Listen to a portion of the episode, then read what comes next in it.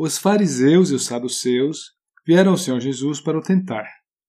Eles lhe pediram que lhes mostrasse um sinal vindo do céu. Ao que ele lhes respondeu: Chegada a tarde, dizeis haverá bom tempo, porque o céu está avermelhado. E pela manhã, hoje haverá tempestade, porque o céu está de um vermelho sombrio.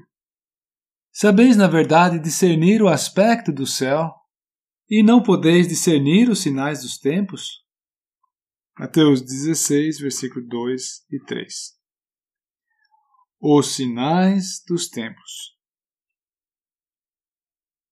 Grandes acontecimentos projetam suas sombras sobre este mundo.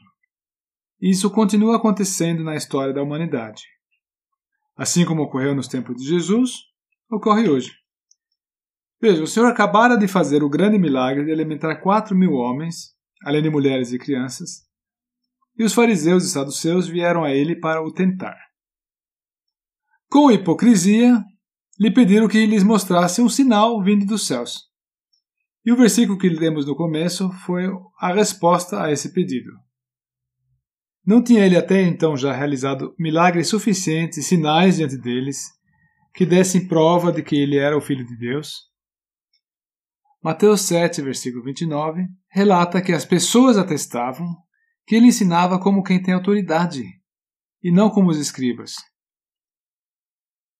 Pois bem, por que eles não creram em suas palavras e em suas obras? Sabe por quê? Porque eles não queriam crer. Eles não queriam saber nada dele. Atos maiores ainda que os milagres daqueles dias aconteceram depois. Em Mateus 16, versículo 4, o Senhor lhes anuncia o sinal do profeta Jonas. Este sinal se cumpriu com a grande obra da redenção na cruz do Gólgota e com a ressurreição de Jesus Cristo, o vitorioso vencedor da morte. Ele vive. Ele vive e a Bíblia anuncia também que ele voltará. Todos os sinais do nosso tempo apontam para seu retorno e os juízos que se seguirão.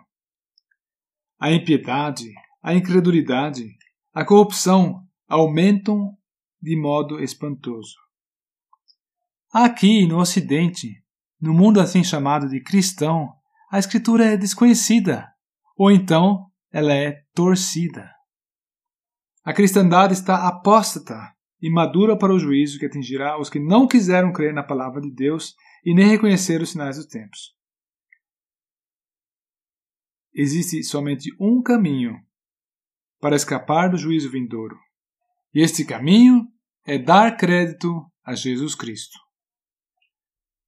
Dê uma olhada no mundo ao seu redor. Você distingue os sinais dos tempos?